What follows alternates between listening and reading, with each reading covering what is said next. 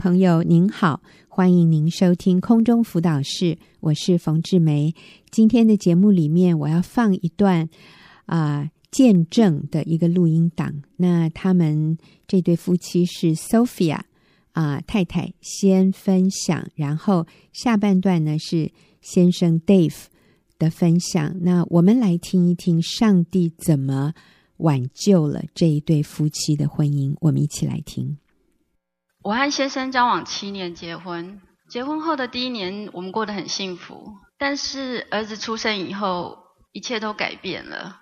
他对孩子的要求没得妥协。比如说，当他要求我在小孩子哭的时候不能抱，在一旁的我看着一个才两个月大的婴儿哭得声嘶力竭，连续一两个小时，连哭累睡着了，肩膀都还不停地抽动着。在一旁的我看了真的好不忍心。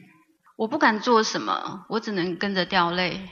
其实那时候他会帮儿子洗澡，也会帮忙喂奶。等到孩子再长大一些，吃副食品的时候，他也会帮忙煮粥。可是我却看不到他爱孩子的心。我只想要保护我的小孩，所以我对他有许多不满。我的心里充满忧伤，常常流泪。结果我们的关系越来越糟。而先生因为觉得被我论断与定罪，开始对我冷漠。我感觉到他渐渐的放弃这个婚姻。后来他外遇了。那时候我们不是吵架就是冷战。我们吵架的时候，看着才两个两岁大的儿子皱着眉头，一直摇头，仿佛在说：“爸爸妈妈，请你们不要这样”的眼神的时候。我真的好心痛又好无奈。之后，先生以上班方便的理由搬出去住，我甚至连他住在哪里我都不知道。之后，他也开始要求跟我离婚。那段时间，我总是跟儿子说：“爸爸常常要值班，所以不在家。”三岁的儿子最常问我的一句话就是：“妈妈，今天有爸爸吗？”看着天真的儿子。我真的好心疼，这样的关系真的让我伤心无力到想要放弃。我觉得我的婚姻是失败的，我觉得我自己没有价值，我一定是比不上外面的女人那样年轻、漂亮、能干，所以我的先生才离开我。我更陷入了苦毒与自卑自怜当中。其实这些都是魔鬼的谎言。可是，在当时，我却信以为真。那时候，离婚似乎是一种解脱。就在这么痛苦的境况中，我进了教会，加入了学员妇女小组。我接受耶稣成为了我的救主。透过小组的教导，我确定了自己的价值，就是神看到儿女甚为宝贵，而且是独一无二的。我不再自卑自怜，我也了解我的快乐与满足。是在于我跟主的关系，而不是在于先生如何的对待我。我开始为我的先生祷告。一开始我祷告的内容却都是主啊，求你改变他。但是当我持续的为他祷告，也求神医治我们受伤的关系的时候，慢慢的我感受到自己内心从刚毅变为柔软。原来主要改变的是我。我回想。当初他有努力，他有多么努力，想要当一个好爸爸，可是他不知道该怎么做。在小组中，组长帮助我看见，其实我的先生是爱孩子的，只是他跟我的特质不同，所以教养孩子的方式也不同。而且我的孩子在上帝手中，我要相信我的先生并没有故意要伤害我的孩子，他只是想要把自己所认为好的来教导孩子。所以，在他偶尔回来吃饭的时候，我会让孩子开心的去迎接他，我也会对他微笑，因为我愿意在管教上跟先生合一。我也发现，当我们吵架的时候，其实我没有做到完全的聆听。比如说，之前他总是会说：“我觉得你进教会根本就没有用。”或者“你最近有没有祷告？”我都感觉得出来。我就会回他：“你要因为我们这次的争吵，就要否定我之前所做的所有努力吗？”没有进教会的你，有什么资格说我？我承认我真的没有真正的敬重与顺服我的先生，而婚姻走到这个地步，其实我也有责任。但是等候他回转的过程是漫长而痛苦的。我的先生还是刚硬、冷漠、言语伤人，在这当中，我还是常常沮丧、失望、伤心。很多时候，在他大声之后转身离去。我就蹲坐在原地，放声哭泣。我常常在内心呼喊：“主啊，救我！”可是，在冷静下来以后，我会承认我自己做的并不够。在小组中，我学习相信真理跟信靠主，再加上姐妹们的相互扶持跟鼓励，支持的我在残破的婚姻里面继续坚持做对的事情。当我在困难中更深的经历神那个超乎人的想象的爱的时候，我发现我竟然有能力越来越爱我的先生，这真的很不可思议。渐渐的，先生回家的次数增多了，我感受到我们关系有慢慢的在进步，他也接受我在床边为他祷告。有时候我会问他是否愿意搬回来住，我们重新开始好吗？但是他总是犹豫，回答我说再看看吧。有一晚，我们起了争执，他转身把自己关在卧房，而我就蹲在小孩的房门口哭泣。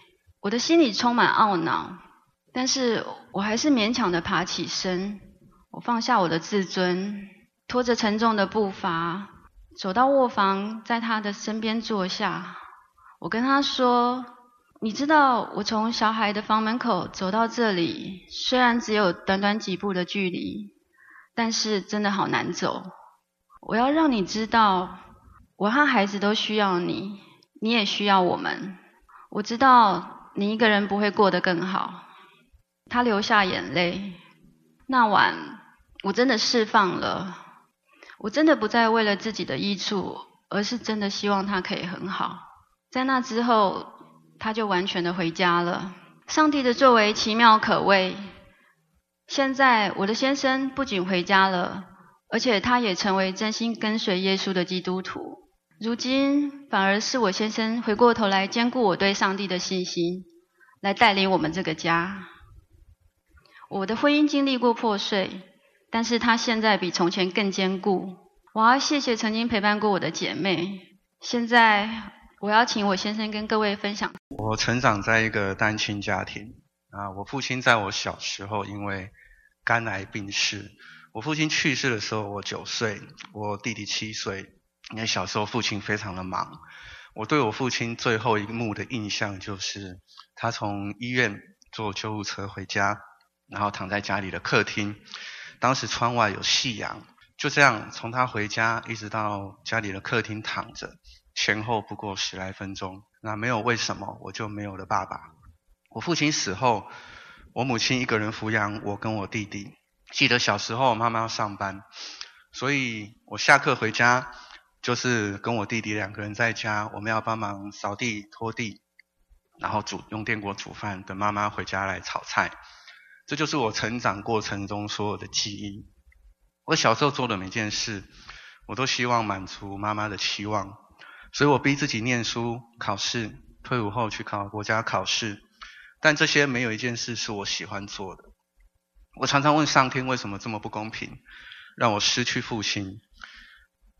而且我从小到大成长的过程中，我只感觉到我被要求，我被要求我要做到一个没有父亲的长子应该做到的责任。我在民国九六年跟我太太结婚，第一个小孩出生之后，我跟我太太因为教育理念的不同，夫妻间开始有了无法收拾的冲突。当时我觉得我跟我太太是两条远远的平行线，每次沟通最后两个人一定吵架。我常常因为克制不了自己的情绪跟愤怒，口出恶言。我曾经骂我太太自私，我骂她很笨。我说你从来都没有了解过我。我甚至骂许多更难听的话。我知道很多话是不对的，但我就是无法克制，不说出口。我也曾经逼自己要去做一位好爸爸、好丈夫，但我完全做不到。我非常容易愤怒、发脾气，纵使我知道那是错的。就这样，我从小压抑跟强逼自己的那一种情绪，在某一天它崩溃了。我当时觉得这样的婚姻跟生活不是我要的。我当时觉得我从来好像没有做我真正想要做的事情。我甚至觉得我根本无法去负担起一个养育小孩子的责任，因为我根本不知道怎么样去做一个爸爸。一股强烈的念头不断的在我心里窜升。我当时只莫名的想要自由，我只想放纵我自己。其实我当时处在罪恶里面，我完全不知道。于是我会刻意去说伤害我太太的话，刻意对她发脾气，因为我想要离婚，我想要从头过我的人生。所以结果后来我就外遇了。外遇后，我告诉我太太：“你放过我吧，我从来都没有爱过你。”之后我坚持要搬出去。我记得我要搬出去的那天晚上，我回到家，看到我太太在客厅门口帮我留一盏灯，她把我所有的行李跟生活用品都打包好放在家门口。我回家之后，她从房门里面走出来，泛红着眼跟我说：“一个人在外面要好好照顾我自己。”其实我当时的心里非常的感动，但是我仍然拿了东西，狠心转头就走。任由太太目送我离开这个家，但其实这一幕已经打动我内心的不舍，它一直留在我的心里面。外遇后，我天真的以为我找到了真爱，我天真的以为我自由了，我天真的以为我终于可以做我自己。我太太也一度同意要离婚，可是我搬出去之后，说实话，我完全没有因此感到快乐。我没有感到任何的享受，我反而觉得心里很痛、很矛盾，因为我不舍，我也无言去面对我的小孩，而且其实我也不愿意去伤害我的太太，但我不知道该怎么办。我当时只是直觉的认为这段婚姻再也救不回来了。后来不知道为什么，我太太突然不要离婚了。我后来问她，我才知道她开始进入教会，她也开始参加学院的妇女小组。他开始努力要挽回这一段像在地狱里面一样，而且是支离破碎的婚姻。他很尽责的抚育小孩，照顾好家里的一切。每次我回家探望孩子，他都把家里整理得很好，等我回去。他会让孩子开心的来迎接我，然后他也会微笑的出来迎接我。他开始鼓励我，开始鼓励我可以回家。他也开始盼望，努力的去做。希望我可以回头。渐渐的，因为我很很想念小孩，再加上我太太的鼓励，于是我开始一个礼拜会回家住一两天。在离家的期间，我太太终于知道我外遇了，她非常的伤心，但是她仍然努力的去改变，努力的去挽回。可是我当时却自己以为我们的问题永远存在，我仍然坚持要离婚。我当时陷在外遇的纠结里面。我不仅对太太造成很大的伤害，我自己也非常的痛苦，因为我觉得我也对不起我的小孩。我觉得我只能过一天算一天，外遇真的不像很多人认为的那么的逍遥快乐。那种没有盟约的感情更是短暂，而且经不起考验。有天晚上，我如同行尸走肉一般回家探望小孩，我太太感觉到我的痛苦，她突然对我说。如果你现在觉得苦痛，那我帮你祷告好吗？我当时很讶异，但我说好。就这样，我永远记得当天晚上，我无助痛苦的躺在床上，我太太坐在床边为我祷告。她告诉我，不管我怎么样，神永远都爱我，他永远也爱我。希望我把所有的痛苦都交给神。神会担当这一切的痛苦，而不管我做了什么，我太太都希望我可以平安快乐。我太太只希望我好，她不停的为我祷告。我躺在床上，我没有办法停止哭泣。当晚，我经历了无比的震撼。我突然感觉，我太太好温暖。他像天使一样，安详柔和的包围着我，有着无比的慈爱。不管我怎么样的丑陋，他都爱着我。我觉得自己就像躺在一个无穷无尽温暖的海洋里面。我被太太温柔的包围着，我好想把自己全部都放下。我只想就这样子放松、轻松的躺在我太太的身边，一辈子都不要离开。她祷告完后许久，我仍然止不住泪水。这是我生平第一次感觉到，原来真的有人可以这样子的爱我。我含着泪水，我问我太太：“我外遇，我要离婚，我伤害你，为什么你还可以对我做到这个样子？”我太太回答说：“她不知道。”但他把自己全部都交托给神了，结果他感到很平静，而且对我没有怨怼。当时我看着他，我心里浮现出一个念头：这样好的太太，我应该要好好回来爱她才对。这是我第一次经历神，我太太被圣灵充满，神与她同在，一同在床边对我说话。这对我来说是个神迹，因为我当时认识我太太十多年了。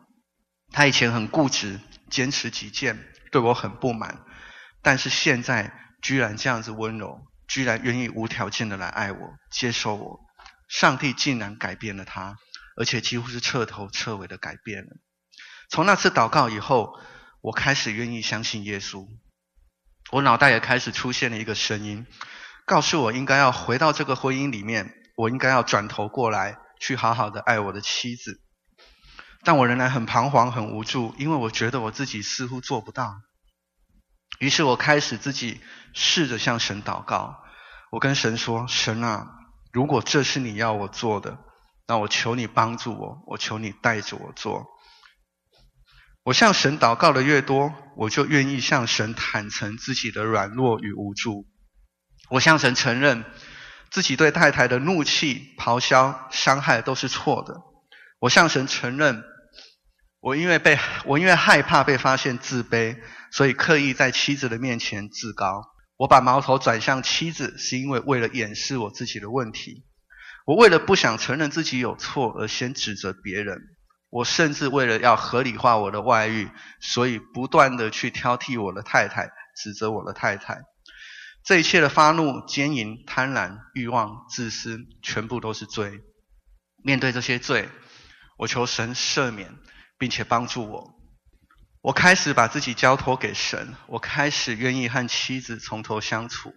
有好几次，我看我的妻子时，我发现她整个人闪烁着美丽的光辉，好温暖。就这样，我结束了外遇，回家了。一直到今天，不管在我们的家庭、工作，还是心灵里面，神都一直在动工着。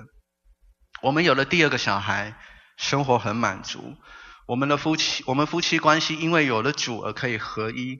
我们晚上现在常常有聊不停的话。我们比以前更恩爱。我爱我的妻子，这是我当初想象不到的。我真的被上帝拯救了。从当初一开始的在上帝面前顺服、决定、愿意回头，一直到后来，上帝在我身上动工，渐渐的到最后。我对妻子的爱做的每件事情，都是由心而发，都是全然喜悦的，这是我想象不到的。我赫然发觉，靠着自己的确无法抵抗罪恶，但若愿意把自己赤裸裸的敞开在上帝的面前，坦白的向上帝承认隐藏自己内心全部的罪，求上帝赦免并且管理我，就可以断开罪的捆绑，做到上帝要我们做那些美好而喜悦的事情。今年的八月九号，我跟太太跟两个小孩全家都受洗了，而我今年也加入了学员的弟兄小组。我今天能够站在这里，要感谢太太对我的不离不弃，更要感谢主的大能与恩典。最后，我要鼓励在场的朋友，若你的配偶仍然在外遇当中，对你恶言相向，说羞辱伤害你的话，求你靠着主的力量饶恕他，包容他。因为他很可能像我过去一样，只是在掩饰内心的自卑、无助与痛苦。请不要放弃爱他。那如果你现在是处在外遇当中的人，不管你是男性或女性，我要告诉你的是，上帝早就把最美好的一切都摆放在我们身边，那就是你的家庭以及配偶。只要你愿意回头过来仰望上帝，只要你愿意对上帝说“我愿意，我决定，我要去爱”，上帝就会给你十足的力量，上帝就会让你尝到家庭的合一，上帝就会让你知道一夫一妻。原来是多么样的幸福跟美妙，这是上帝所应允我们的事情。各位朋友，上帝会乐意帮助拯救你的婚姻跟家庭，就像他帮助我太太拯救我们的婚姻一样。我今天要把这一切荣耀都归给主，感谢主，感谢大家。我想听完了这对夫妻的见证之后，你和我一样都非常的感动。我们惊叹上帝的作为，竟然可以在这样一个原本已经要破裂的婚姻这样的一个关系里面重新修复，然后让今天这对夫妻和他们的儿女幸福美满。所以就跟 Dave 最后讲的一样，上帝乐意拯救你的婚姻，所以不管你的婚姻今天遇到多大的风暴，你都不要放弃。是有路可以走的，上帝乐意帮助你。那我们现在要休息一会儿，等一下就进入问题解答的时间。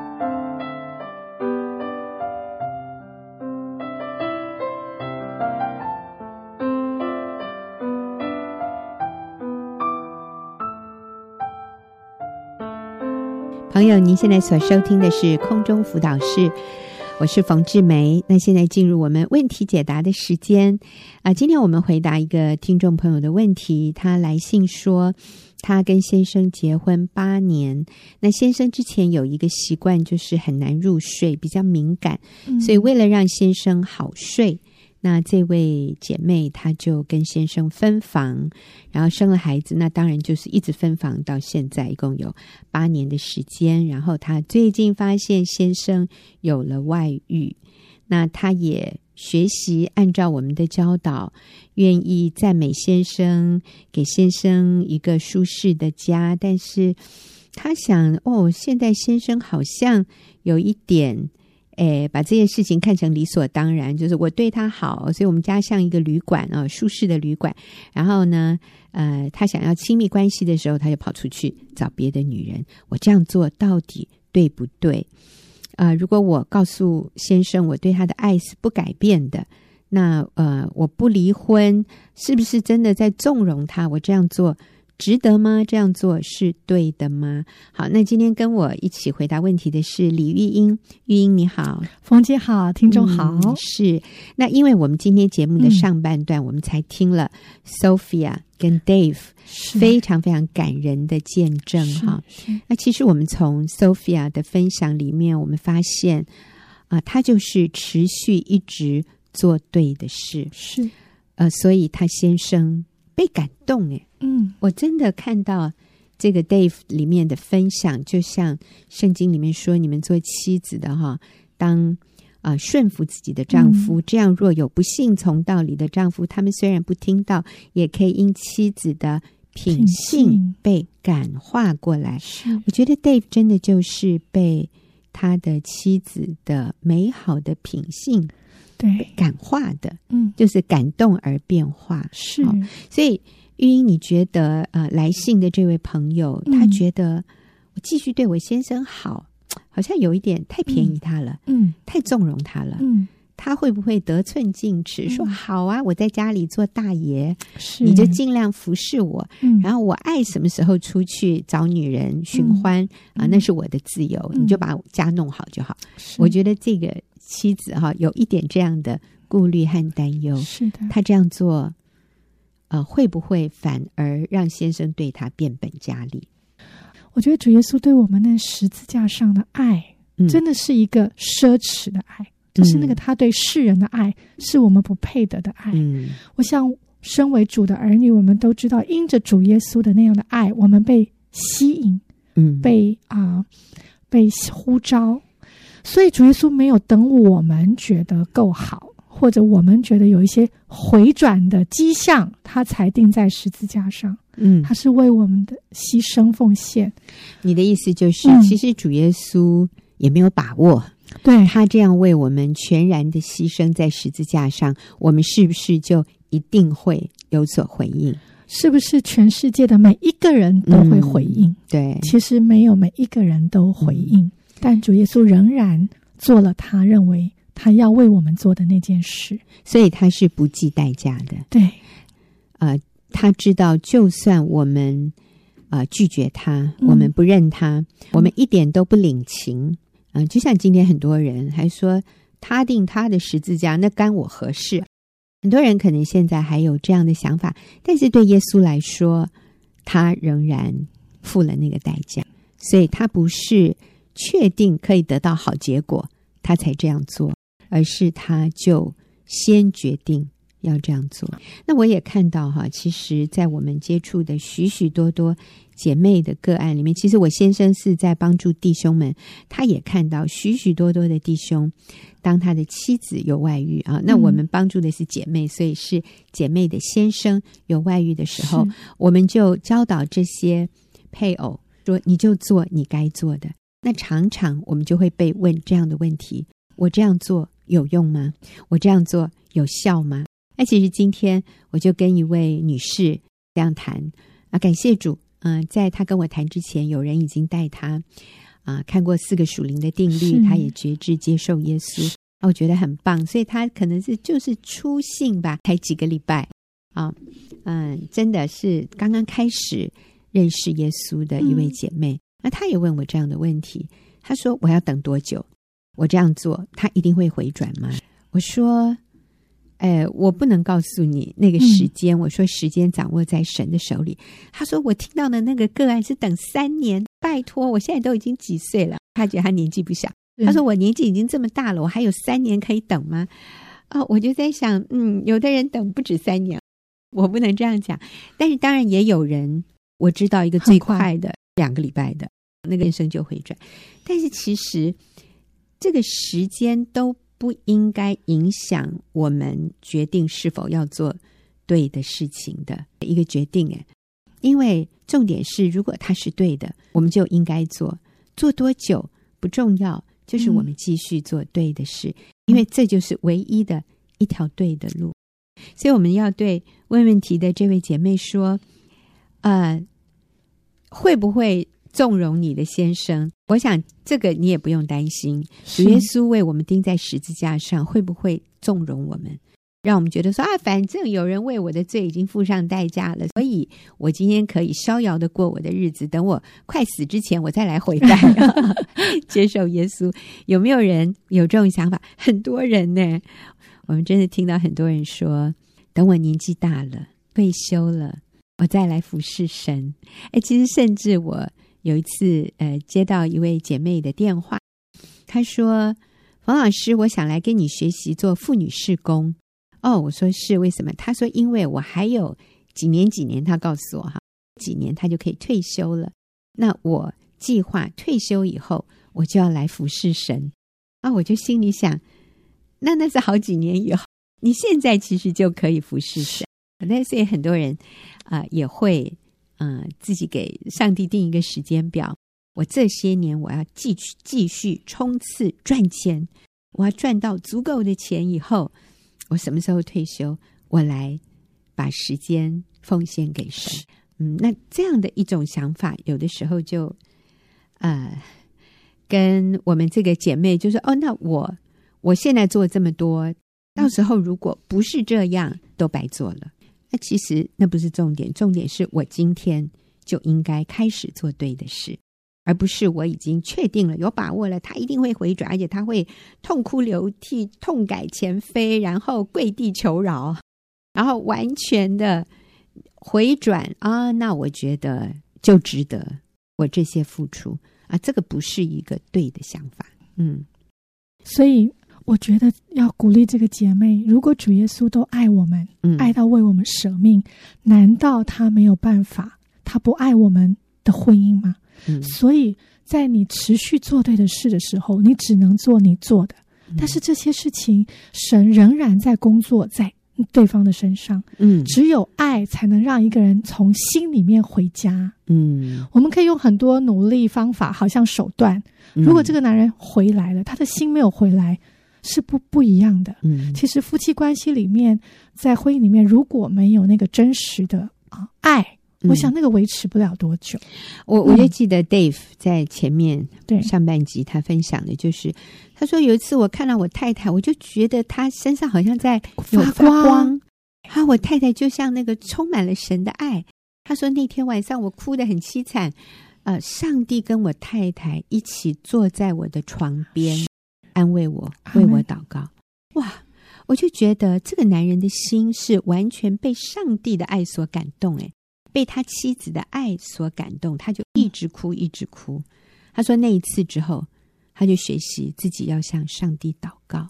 所以我想，真的，我们不要害怕爱太多，不要害怕付出的都收不回来，倒不是白付出了，不会的，你放心。那他在这个问题里面还有问另外一个问题是：我要如何与先生跨出亲密的那一步，因为八年都已经习惯分开了，嗯、然后先生也已经找到其他的对象，嗯，来解决他这个在性这方面的需求。那现在妻子警觉到这个问题，嗯、然后他愿意在这个部分。跨出一步，哈、嗯，那玉英你会给他什么建议？OK，我觉得首先我要鼓励这个姐妹，嗯，我们刚刚分享了主耶稣的爱啊，嗯，我要说从她的信上知道她先生不想离婚，嗯，而且常常都喜欢回家，哦，还真好哈，可见得其实他所做的是一点一滴的在他的心里啊、呃，先生的心里一直在酝酿着，嗯，时候会来，就是长短的问题。嗯啊，不要灰心。嗯，我听过很多姐妹说，虽然我现在没有回家，但是他们都发现，嗯，先当他们开始放手，只做他们坚持做对的事的时候，嗯，他们先生想待在家的时间越来越多。嗯，我昨天才碰到一个姐妹，嗯，她说：“啊，我那时候就说你快走啊，晚上了，赶快去，赶快回去，赶快回去。”她对她先生这样说，嗯嗯嗯，先生要回外面的地方。她说：“先生。”变得都不想回家，都不想离开这个家，哦、都不想离开，然后弄到一点两点才意兴阑珊，慢慢慢慢的挪走，叹气的离开。对对对，已经不那么好玩了。不好玩了。我跟你讲，外遇是没有办法持久的。嗯、真的，后来的结果是，他们在外头，女生已经离开，哦、好像也不敢回家，真的，因为很害不怕。啊、嗯，拖了两三个礼拜，还两三个月，突然跟他太太说。呃，家里有没有洗衣机啊？我可不可以把衣服拿回来给你洗啊？啊，那你根本已经是空房了。对对，就是这样。哇，感谢主！所以啊、呃，看不见的时候，继续信靠神。嗯，真的。那姐妹，你很棒啊、呃，因为你想要在亲密关系上嗯改变。对，过去我们不明白真理，不明白，嗯、以为啊、呃，为了先生有一个好的睡眠，所以我们分房睡。嗯，嗯这个是错误的。嗯，嗯圣经说过。不能分房的哈、嗯，夫妻不可分房，不可分房。嗯、其实哈，这个我们有的时候对圣经也，我需要再解释一下，夫妻不可以分房。嗯、啊，那分房我们想的就是分开房间睡，可是其实分房的相反是同房。嗯，那圣经讲到同房的意思呢，就是有。亲密关系，所以分房呢，就是没有亲密关系，所以夫妻不可以没有亲密关系。那我们把它想成是分两个房间睡，嗯、呃，其实如果你同床睡，但是你没有亲密性关系，那个也像分房哈。所以圣经的意思其实就是亲密性关系在夫妻关系里面，其实它有非常重要的一个角色。那夫妻是透过这个享受彼此身体的亲密，来经验到那个很合一、很深入、彼此连结的关系。呃，所以不可以分房的意思，不是说不可以分房间睡觉，而是说不可以没有亲密性关系，嗯、因为这个部分对于夫妻关系的维系是非常重要的。因为我们确实都有。啊，情感和生理上的需求，像人需要吃饭一样，所以这是一个很正常、很啊，上帝祝福的一个关系啊，夫妻之间的，所以我们不要轻忽他啊，那这个姐妹很棒，就是你现在看到了这个是你过去所疏忽的，那现在我们来开始改变啊！你过去做的很好，就是你让你的家是一个你先生喜欢回来的地方。嗯、你说家好像是他一个舒适的旅馆，哎呦，家里能像舒适的旅馆，实在是太赞了！我觉得你做的很好。再加这一点，没错。我想一开始一定会很不习惯，先生可能现在会排斥，说我已经不需要了。嗯，我我已经 OK 了，嗯、我我没有这个需要，我们就维持现状，对，现状就好，不要改变。嗯、因为当你开始改变的时候，他其实是很容易心动的。为什么？因为神就是配合他，嗯、神配合的你，你跟他做这件事是让他绝对很容易感到满足的、圣洁的。嗯，嗯所以当你开始行动的时候。他会很焦虑，那个焦其实是属灵的征战，嗯，嗯，就是魔鬼不会让他让他轻易的就松手，嗯、所以他会开始排斥，嗯、感觉抵挡你、否定你，嗯、然后拒绝你。嗯，可是你要记得，嗯，拒绝的跟被拒绝的一样很痛苦，嗯。然后过去我们不明白，所以疏忽了这件事，他、嗯、长期被忽略。突然之间要一下子补那个功课，嗯、我们都要从基础来。其实哈、啊，我今天也跟一位姐妹谈，然后她说，当她改变的时候，她先生很紧张，然后她先生就跟她说：“这个不是真正的你，你这个没办法维持的，我不会那么轻易的上当。”哎，对对对，嗯，他说：“你这是手段。呃”对，他说：“当他改变，他开始敬重顺服的时候，他先生很生气。”先生说：“你不要跟我玩这一套啊！这个不是真正的你，你你这个都是虚情假意。呃，你这样子，我就会逃得更远。你越要这样对我好，我越想逃走。那这个姐妹就很不解啊，说为什么会这样？我说，因为这个就显出他现在所做的是错的，他有外遇是犯罪。以前你不好的时候，他觉得出师有名，他觉得。”他背叛你是应该的，因为你本来就不好。可是你现在变好了，然后他还要继续背叛你，他良心不安，所以他会希望你不要改变。你就像以前那么恶毒的对我，我良心比较平安。对，所以一开始对方会不习惯，他甚至可能会泼你冷水，说你是虚情假意。但是不要放弃。对，所以姐妹，你可以从你最可以的开始，透过 Line。透过讯息，因为有时候面对面还比较不容易，你可以长条多说，我好需要你，嗯。啊，我今天晚上等你，等你哦，对对对，然后营造家庭的气氛，嗯，然后你把你的棉被搬回去，嗯，然后他可能会说不要过来，你就说没关系，我只睡旁边，我不会侵犯你。我觉得我们就一点一点来，你不要放弃，按照你所能做的。持续的向他示啊示好，嗯，表达你想要在这个部分，嗯，而且你觉得他是唯一可以满足你的，嗯，你要记得你们之间这样的事情是圣洁的，是。那个对的观念，对的啊真理进到你的里面支持着你，嗯，然后持续去做，嗯嗯嗯，对对，只有你是唯一可以完全满足你丈夫的那个妻子。没有任何一个女人能取代你的角色，取代你的位置。如果你先生觉得别的女人比较好，我告诉你，那个都是叫什么？都是冒牌货。